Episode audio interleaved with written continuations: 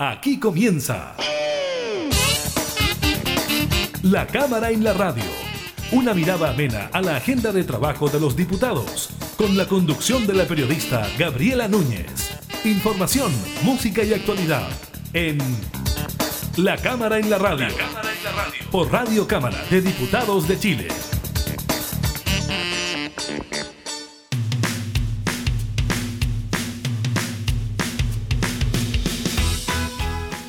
Tal? ¿Cómo están? Bienvenidas y bienvenidos a una nueva edición de la Cámara en la Radio. Como siempre, le entregamos información legislativa y temas de actualidad. Hoy estaremos conversando con el diputado Alexis Sepúlveda, quien denunció la falta de prácticas profesionales para los estudiantes de medicina de la Universidad de Talca. Les contamos sobre el inicio del proceso de vacunación en niños mayores de 6 años de la confirmación de la parada militar por parte del Ministerio de Defensa y de las posibles modificaciones al plan Frontera Protegida anunciadas eh, por el ministro de Salud. Iniciamos en la cámara en la radio.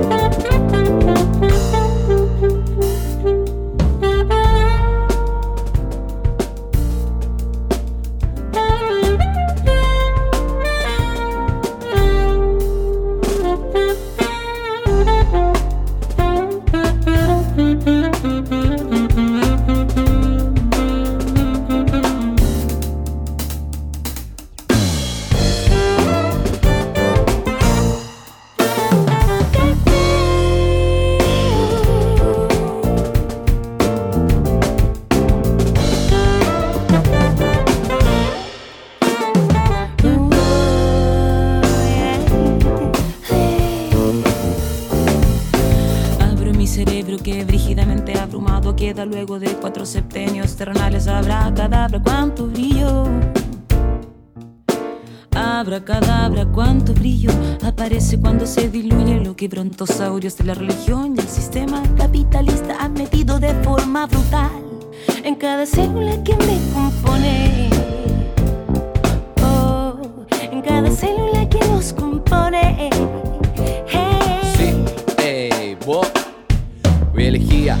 Vivir o morir, seguir o rendir. Hoy que aprender a combatir, que no basta sobrevivir. Con un abra, cadabra, cada palabra una batalla de nuevo estalla. Oh, camino samurai ni un paso atrás. Que no me alcanza para andar el disfraz. Fuera antifa, intento abrir todas esas jaulas mentales. A ver si la siguiente estrofa está la llave. Ya de memoria interna se encuentra mi esencia vital, limitando mi posibilidad de evolucionar. Pues el trabajo será diario, el ejercicio contrario. Círculos viciosos me atan de manos, pensamientos crónicos, supuestos antagónicos, pobres e invencibles. Visiones acerca del universo que se ve y no del que se esconde.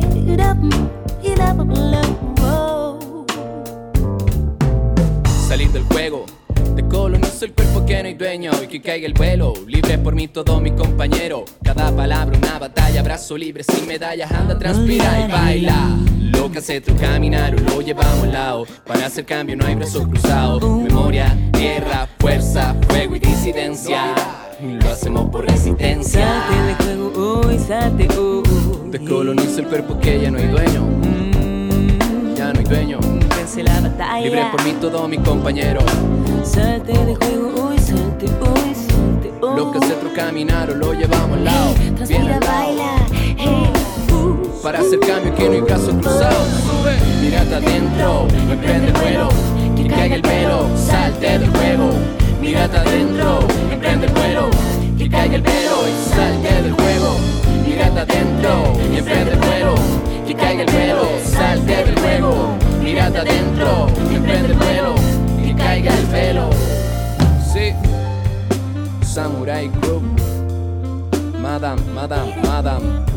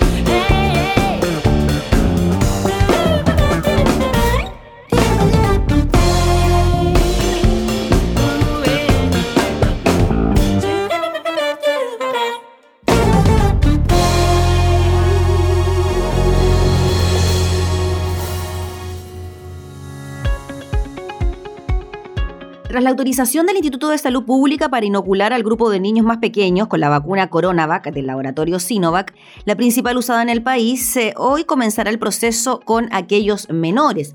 Según la subsecretaria de Salud Pública, esta jornada será para el grupo de niños de 10 a 11 años con comorbilidades específicas, cuyo listado de patologías está publicado en la página web del Ministerio de Salud. Este martes les tocará a los de 8 y 9 años, el miércoles de 6 y 7 y el jueves los pequeños entre 6 a 11 años que no se pudieron vacunar en la fecha estipulada, todos ellos con comorbilidades. Para poder participar del proceso deben ir con el documento que certifique que tienen alguna patología especificada en el calendario de vacunación. Y al tratarse de una iniciativa voluntaria, los niños deberán acudir a los vacunatorios más cercanos a su domicilio, acompañados de un adulto, padre, madre o tutor. Además, entre este lunes y el jueves se retomará la vacunación de adolescentes entre 14 y 17 años en días específicos según el calendario. En paralelo, continúan las segundas dosis para quienes se vacunaron con Sinovac, AstraZeneca o Pfizer hace al menos 28 días y la dosis de dosis de refuerzo a mayores de 55 años vacunados con segunda dosis de Sinovac hasta el 9 de mayo. Eh, también y en relación a la cantidad de vacunas que han llegado a nuestro país, desde que Chile firmó el convenio y aseguró la llegada de vacunas del laboratorio Sinovac al plan de inmunización contra el COVID-19, ha avanzado a un ritmo que le ha permitido posicionarse como uno de los países con mayor cobertura en todo el mundo y eso gracias a que Sinovac, a diferencia de otros centros de biotecnología, ha tenido la capacidad de enviar grandes remesas. Y ahora que la fórmula Coronavac fue aprobada para su uso en menores desde los 6 años y que se espera que en el futuro cercano se permita desde los 3, también será fundamental para acelerar la inoculación de este grupo que actualmente está expuesto al virus. Con dicha reactivación del cronograma a la vista, el gobierno busca asegurar más dosis del tratamiento chino para completar la protección de todo el segmento etario. Sinovac ya cumplió con el envío de todo el stock negociado por el Ejecutivo, es decir, 23.671.476. De ese total, Chile ya ha puesto más de 20 millones en pacientes de más de 18 años, quedando aún en almacenamiento cerca de 4 millones de vacunas. El ministro de Salud, Enrique París, asegura que en este momento tenemos 3.700.000 a nivel central. Se repartirán 800.000 para comenzar este lunes con el calendario nuevo de adolescentes entre 14 y 15 años, como ya le decíamos, y con comorbilidad entre los 10 y los 11. No obstante, si se considera solo a la población de entre 6 y 17 años que aún no se ha vacunado, existen más de 2,3 millones de personas que esperan por una dosis. Así, se requieren al menos 4,6 millones de vacunas para cubrir a ese segmento, lo que aumenta más de 6 millones si se toma en cuenta que se pretende avanzar en la inmunización de los niños de hasta 3 años en un futuro cercano. De esta forma, incluso utilizando todas las reservas de Sinovac únicamente para los menores de 18 años, no se alcanzaría a dar la cobertura completa, y eso sin estimar que actualmente Coronavac también se utiliza en la protección de rezagados mayores de 18 años. El doctor París destaca que aún quedan 400.000 dosis de Sinovac por ser enviadas mediante el convenio con la alianza COVAX, aunque estas no tienen fecha determinada para su llegada. Pero además agrega que nosotros hicimos el convenio no solo para este año, sino que para el próximo también, y estamos negociando para otros años. Se quedan todavía tres meses, por lo tanto en 2022 también vamos a recibir vacunas Sinovac. Tenemos oferta por 2 millones de dosis para el próximo mes. La línea de adquisición con Sinovac está abierta. Si se necesita más, dice el ministro de Salud, nos enviarán más. Si yo nací en Chillán, que es un pueblito austral que en verano me quema, me dio la sed de amar toda la humanidad como humano cualquiera. Yo no sé de folclore, bailo cueca y ranchera. Me guarda el corazón, me cuidan mis abuelas.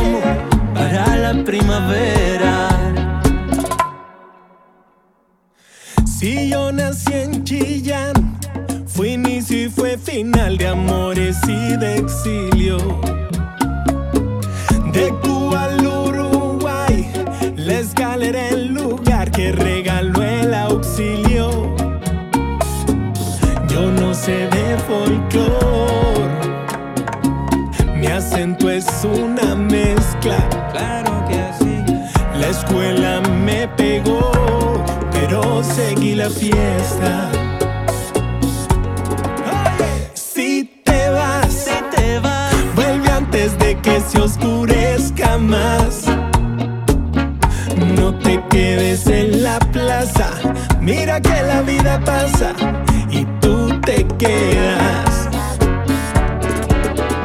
Y te vas, te vas al sur, al norte, yo no sé si aquí somos lo que somos.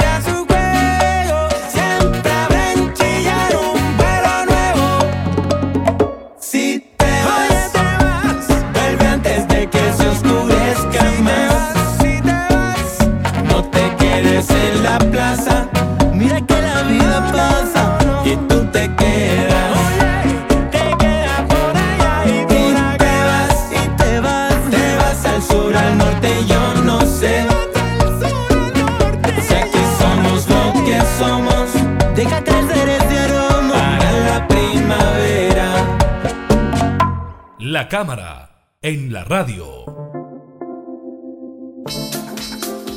Existe una situación bien preocupante que afecta a los estudiantes de medicina de la Universidad de Talca. Ellos denuncian que desde el estallido profesional no han podido tener prácticas profesionales, es decir, no han podido tener ningún tipo de contacto con sus pacientes y esto en todos los niveles eh, de la carrera universitaria. Vamos a hablar de este tema con el diputado Alexis Sepúlveda, él representa precisamente al distrito número 17 en la región del Maule. ¿Cómo está, diputado? Muchas gracias por recibirnos.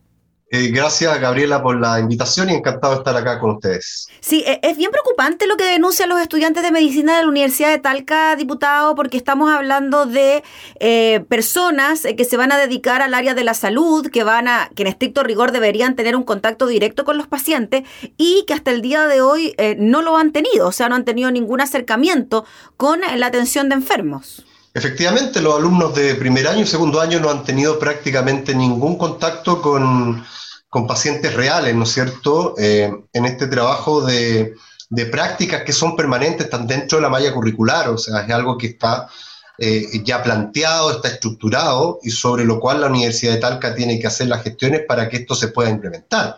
Y por lo tanto esta situación es gravísima. Otros estudiantes de tercero, cuarto, eventualmente han, perdido un espacio importante de preparación y de aprendizaje porque una cosa es lo que uno aprende en la cátedra, en los libros, que por cierto es muy importante, pero hay otra parte que es muy relevante, que es el contacto directo con los pacientes, y uno va generando la, experiencia, el conocimiento, va poniendo en práctica lo que le han enseñado y por lo tanto es fundamental poder avanzar, avanzar en ese sentido. Ya eh, prácticamente dos años que no han tenido práctica en ningún centro hospitalario eh, esto se paralizó desde el estallido social. La verdad que uno no entiende por qué, por qué se paralizó este sistema de práctica durante el estallido social.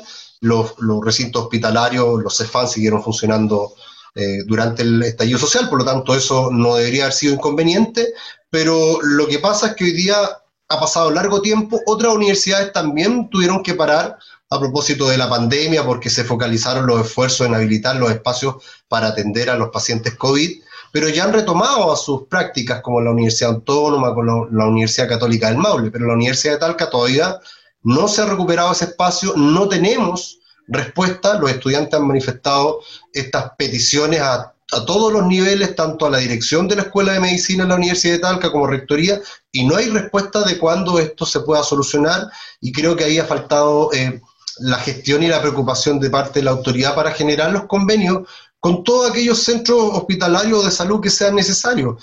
Eh, sabemos que el Hospital de Talca ya tiene un convenio con una universidad que ahí pareciera no se puede desarrollar las prácticas por parte de los estudiantes de la OTAL, pero hay otros hospitales, está el Hospital de Curicó, está el Hospital de Linares, y también, por cierto, los CEFAN, que son centros de salud bastante importantes donde por lo menos los estudiantes de primero y segundo año pueden iniciar sus primeros pasos en términos del contacto con los pacientes. Y estos convenios, diputados, los tiene que realizar estrictamente la universidad. Aquí no depende de la gestión que pueda hacer cada uno de los estudiantes de buscarse la práctica, sino que es el, el, recinto estudiantil el que de alguna manera tiene que hacer un convenio con el recinto hospitalario, consultorio, etcétera, y de ahí eh, poder derivar a sus estudiantes.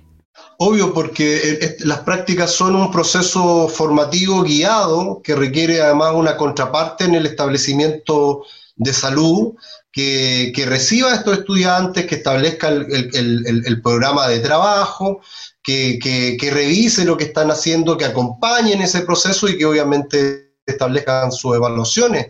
Por lo tanto, no es una función que puedan cumplir los estudiantes de mutuo propio. Eh, eh, acá la universidad lamentablemente no ha podido avanzar en la habilitación como espacio clínico del hospital italiano que fuera adquirido por la Universidad de Talca, una cifra bastante importante, ahí está, pareciera sin funcionar adecuadamente eh, y por lo tanto hoy día los estudiantes no tienen un espacio eh, operativo donde poder realizar las prácticas, lo que obviamente, y ese es el, punto, genera un grave daño en su proceso formativo. O sea, no es, eh, no es posible pensar en la formación de un médico, de, de una médica, sin las prácticas en, en, los establecimientos de salud. Y además hay un incumplimiento de parte de la universidad, obviamente, en, en el compromiso de su malla curricular, donde incorpora las prácticas y por lo tanto este no es un tema menor, esto no es de querer o no querer, esto no es de poder o no poder, está obligada la Universidad de Talca a tener esos convenios y otorgar estas prácticas a los estudiantes. Y a propósito de eso mismo, hemos eh, oficiado a la Superintendencia de Educación para que efectivamente tome carta en este asunto, pueda revisar lo que está pasando y pueda exigirle a esta universidad y al rector Álvaro Rojas el cumplimiento de, estos objetivos. El eh, diputado Alexis Sepúlveda, al, al, ser la Universidad de Talca una universidad estatal, eh, ¿el Estado de Chile, nos imaginamos, también tiene algún tipo de responsabilidad en la materia o no? ¿Cómo, cómo opera ahí eso? Por lo mismo, hemos oficiado a, la entidad del, representante del Estado, que en este caso es la Subsecretaría de Educación Superior, para que pueda eh, eventualmente tomar carta en el asunto y obviamente exija a la universidad el cumplimiento de lo que en sus programas, por cierto, ofrece y por lo que cobra, una arancel importante más allá de aquellos, de aquellos estudiantes que puedan estar exentos del pago, hay algunos que han pagado y que les corresponde pagar el arancel completo, y, no están recibiendo lo que la universidad en su momento ofertó. Eh, pero más allá de esos detalles, aquí lo que, eh, eh, lo que es relevante para todos nosotros y lo que nos debería preocupar, obviamente, es el debilitamiento del proceso formativo de estos estudiantes que en el futuro van a ser quienes atiendan las necesidades de salud de la población y obviamente es un tema con el cual no se puede jugar. Ellos han puesto este tema en el tapete de, manera muy valiente, de manera muy, muy directa, porque entienden de que esa es una parte que les falta y están disponibles, lo han manifestado inclusive para poder eh, realizar esas prácticas durante el verano. Miren, ellos disponibles poniéndose en todas las condiciones de una solución que tendría que entregar la universidad. Pero este es un tema delicado, grave, sobre la cual la Universidad de Talca tiene que dar respuesta y que esperamos además que las instituciones que fiscalizan el funcionamiento de, estos, de estas universidades públicas eh, puedan también tomar carta en el asunto, porque este no es un tema menor. Y además, diputado Sepúlveda, tomando en consideración los graves problemas que hay en cuanto a la presencia de médicos en eh, provincias, eh, en, eh, en, regiones, de especialistas, de médicos generales, esta universidad está entregando profesionales que quizás muchos de ellos podrían quedarse eventualmente trabajando en su región, trabajando en la región del Maule, pero con un déficit quizás en su formación. yo le quería preguntar por cómo estaban estos estudiantes, usted que ha tenido la posibilidad de reunirse con ellos, qué le han manifestado, qué le han dicho, cuáles son sus temores, sus preocupaciones? Bueno, ellos, ellos me han señalado que llevan ya bastante tiempo reclamando esta situación, que esperaban en una primera instancia que fuera resuelta en los canales regulares, pero han tenido que salir a la calle a manifestarse para, poder visibilizar una problemática que les está afectando. Ellos, la gran mayoría, van a ser profesionales que se van a quedar en nuestra región y que esperamos hagan todo su proceso formativo, que inclusive los lleve a alguna especialidad a propósito de los convenios, que desarrollamos años atrás entre el, gobierno regional y el Servicio de Salud del Maule, un convenio pionero que hoy día es replicado en, otras regiones y que está validado por la IPRE, inclusive que permite destinar recursos desde los gobiernos regionales para el proceso de especialización de los estudiantes y las estudiantes de medicina. Eh, a, nosotros hicimos ese proceso pionero, yo era consejero regional en esa época, nos costó una enormidad, ¿ah? poder traspasar los recursos a un tema que para nosotros era fundamental para poder disminuir la brecha que había en términos de especialistas en la región del Maule y entendíamos que la única fórmula para lograrlo era colocando recursos y generando mayor cantidad de cupos en especialidades de estudiantes que en, cuando la terminen tienen que volver a la región. Gabriela, ni te imaginas todo lo que tuvimos que pasar en su momento el intendente, los consejeros regionales que aprobamos esta propuesta que se hizo junto con la Universidad Católica del Maule y, el Servicio de Salud.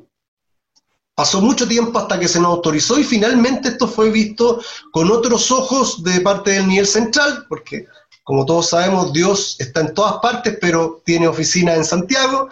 Y, hoy día, qué bueno, en, nuestra ley de presupuesto efectivamente se permite de manera clara y, nítida que, efectivamente los gobiernos regionales puedan invertir en la formación de especialistas en, en, sus regiones. Y por lo tanto, estos jóvenes no solamente van a atender en la red primaria, no solamente van a ser médicos generales, sino además van a tener la posibilidad de especializarse y entregar su, su, eh, aprendizaje en pos de la salud de la región del Maule. Por eso es tan complejo esta situación que estamos viviendo, porque esta brecha, sí o sí, Gabriela, la tenemos que recuperar. Esto no es un, no es un tema de decir, oye, se perdieron estos dos años de práctica, sigamos adelante, no. La universidad no solamente tiene que recomponer estos convenios, generar los espacios para que se realicen, sino que además recuperar el tiempo perdido. porque son horas de contacto con los pacientes fundamentales para el proceso formativo. Y además, diputado Sepúlveda, tomando en consideración lo que decíamos, ¿no? La falta de médicos y de especialistas que pueden existir en regiones. Eh, quizás estos jóvenes estudiantes que no tienen la carrera terminada, que les falta quizás camino por recorrer, pero de todas maneras quizás pueden convertirse en una ayuda, ¿no? Eh, para la atención en los CEFAM, en, eh, en los consultorios, quizás en algunos hospitales, eh, con sus conocimientos que sabemos no son, no, no son los más acabados porque todavía no terminan de estudiar, pero claro, en algo pueden apoyar, en algo pueden ayudar y también se están perdiendo esa oportunidad los mismos recintos hospitalarios, los mismos recintos médicos. Obvio, en, los recintos hospitalarios de salud, porque me estoy colocando en el caso también de los CEFAM, de los SAR, que hay, centros de la red primaria que han avanzado en un mayor nivel de complejidad, sin llegar al nivel del hospital, obviamente, siempre faltan manos. Siempre falta gente. Siempre faltan manos. Sí, sí, la carencia y la brecha que tenemos en personal de la salud, no solamente en, el ámbito profesional, como, como, como son los médicos, los los doctores, doctoras, sino también en el ámbito de enfermería, en el ámbito de los técnicos. Hay un sinnúmero de espacios que obviamente eh, tenemos una brecha todavía importante y que, estos estudiantes en práctica ayudan a, cubrir. ¿ah? y por lo tanto no es solamente es el, proceso formativo propio, sino también el aporte que hacen en esa práctica al establecimiento de salud en el cual están. Así que bueno, esperamos que, esto se solucione, quisimos visibilizar esto porque estaba un poco soterrado y, la verdad es que esperamos que la universidad reaccione y entienda la gravedad de lo que aquí se está generando, porque cada día que pasa vamos aumentando esa brecha, brecha que hay que recuperar, yo lo quiero señalar. Esto no es un tema, ah, borrón, partamos de ahora para adelante, no hay que recuperar ese tiempo perdido que no se han realizado las prácticas, ponernos a tono. Los estudiantes han manifestado una voluntad, inclusive en sus vacaciones, y ahora lo que corresponde es que la universidad pueda generar las gestiones para que eso se implemente. Diputado Cortito, y para finalizar, ¿el problema se da con los estudiantes de medicina? ¿Puede que se esté dando también en otras carreras como enfermería? No, no hay, no, no, en la Universidad de Talca no, entiendo que no tiene enfermería, sí lo tiene la, la, la Universidad Católica del Maule. Pensaba como en Facultad de Medicina. Claro, yo, yo diría que este problema se radica en la Universidad de Talca. Las otras dos universidades que tienen carreras de salud tienen sus convenios activos y operativos, y es la Universidad de Talca la que no ha podido consolidar un plan de trabajo junto a un establecimiento hospitalario o una red de salud primaria, cualquiera sea, para poder dar esa cobertura a los estudiantes. Por lo tanto, yo creo que es un tema que está radicado en la Universidad de Talca.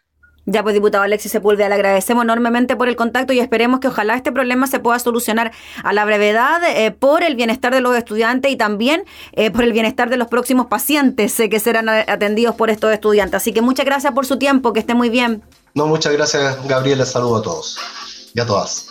Gracias. Era el diputado Alexis Sepúlveda, representante de la región del Maule, hablando entonces sobre esta problemática que afecta a los estudiantes de medicina de la Universidad de Talca.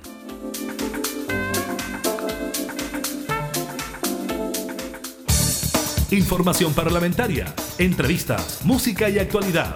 Todo esto y mucho más en La Cámara en la Radio. La Cámara en la Radio. Con la conducción de la periodista Gabriela Núñez.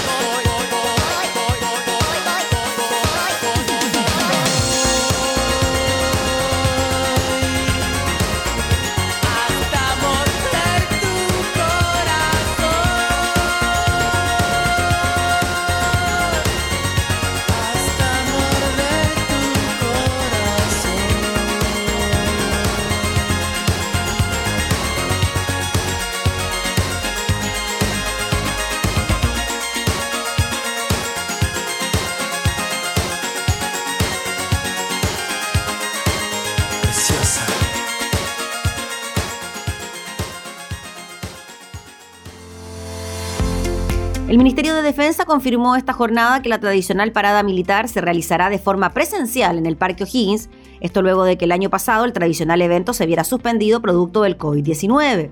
El diario La Tercera, hace algunas semanas, adelantó que la cartera que lidera Valdo Procurista trabajaba junto a personal sanitario en un protocolo que permitiese llevar a cabo el evento de forma presencial en su tradicional ubicación.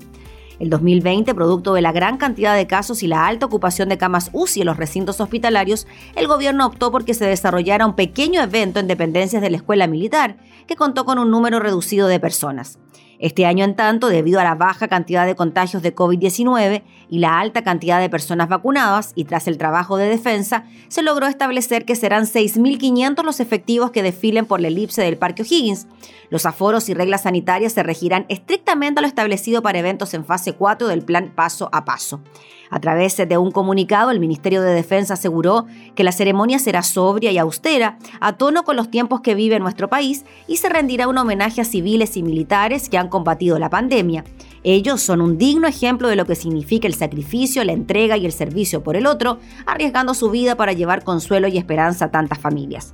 Sobre el personal que participará del tradicional desfile, explicaron que la ceremonia contará con el desfile de 6.500 efectivos del Ejército, Armada, Fuerza Aérea, Carabineros y la PDI, dotación que representa un 30% menos que una parada tradicional y no contempla la asistencia de público general.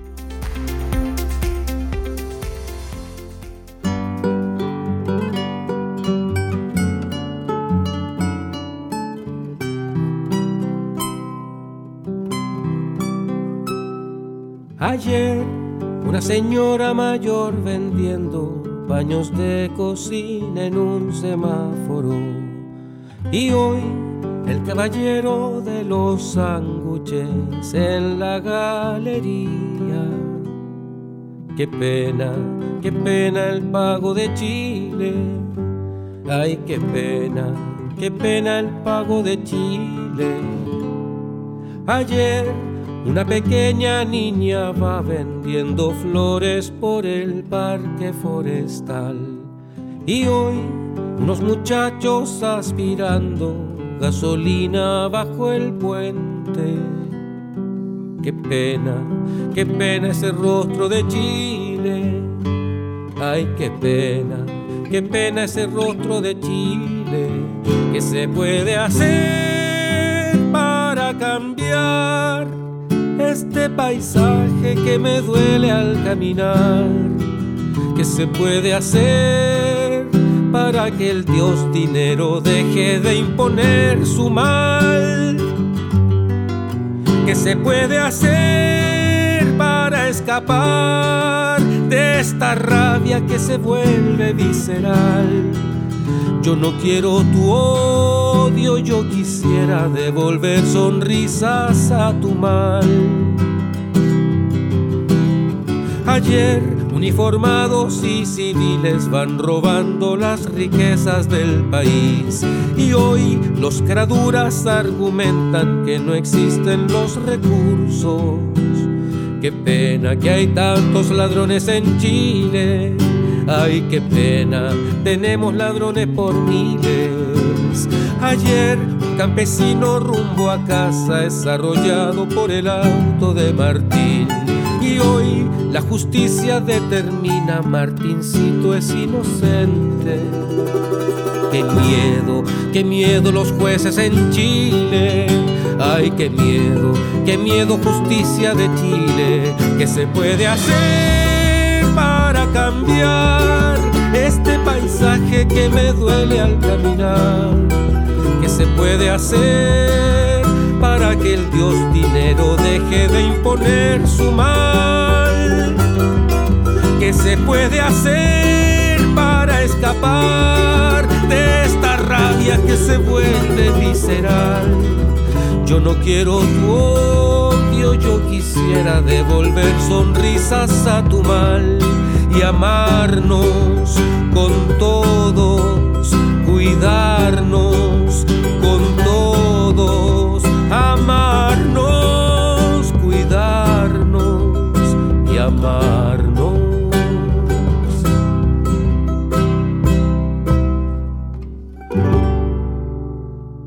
La cámara, la cámara en la radio. En la radio. El ministro de Salud, Enrique París, se manifestó optimista respecto de las positivas cifras que evidencia el país respecto de la pandemia y anunció que aquello se podría traducir en modificaciones al reglamento de salida e ingreso al territorio nacional.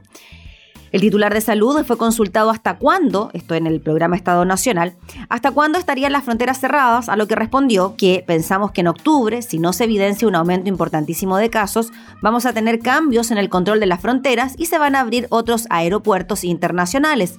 Si las cifras siguen buenas, vamos a estudiar una apertura prudente y gradual. Y es que en general las estadísticas de la pandemia continúan siendo alentadoras. Este domingo, por ejemplo, se cumplió un mes contabilizando menos de mil casos diarios. Además, la positividad diaria se mantiene en menos de un 1% a nivel nacional, mientras que también continúa el descenso de hospitalizados en unidades de cuidados intensivos, llegando a 490. Asimismo, el porcentaje de vacunación sigue aumentando, como también la inoculación de dosis de refuerzo y que cada vez abarca grupos más amplios. Por ello, el secretario de Estado adelantó la opción de liberar algunas restricciones, como la apertura de los aeropuertos internacionales de Antofagasta o Concepción. Sin claridad respecto al día exacto de octubre, aseveró que probablemente se van a abrir más pasos fronterizos para permitir la entrada de extranjeros. Yo estuve esta semana en Arica, dijo el ministro, en Chacayuta y el control es muy estricto. Creo que lo están haciendo muy bien. En la misma línea, el doctor París eh, también sostuvo que es posible que se realicen cambios en la regulación de las cuarentenas obligatorias para viajeros que ingresen al país. Indicó que además de la ya autorizada cuarentena en el domicilio que deben realizar las personas que llegan a Chile con pase de movilidad y PCR negativo, es probable que la duración de siete días disminuya. El Comité Asesor de Expertos del Ministerio de Salud ha aconsejado bajar a cinco días, probablemente también va a coincidir con octubre, reveló el ministro.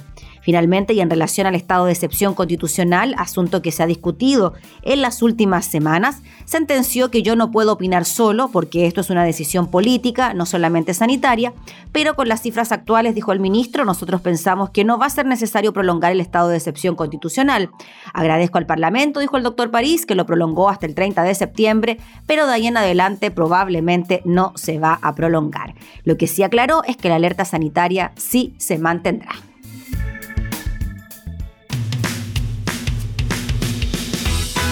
Comenzamos a despedir el programa del día de hoy, agradeciéndole por estar junto a nosotros, invitándolos como siempre a seguir escuchándonos en nuestras distintas plataformas digitales, radiocámara.cl, Spotify y Radios en Alianza. Nos volvemos a reencontrar, que esté muy bien, hasta entonces. Hemos presentado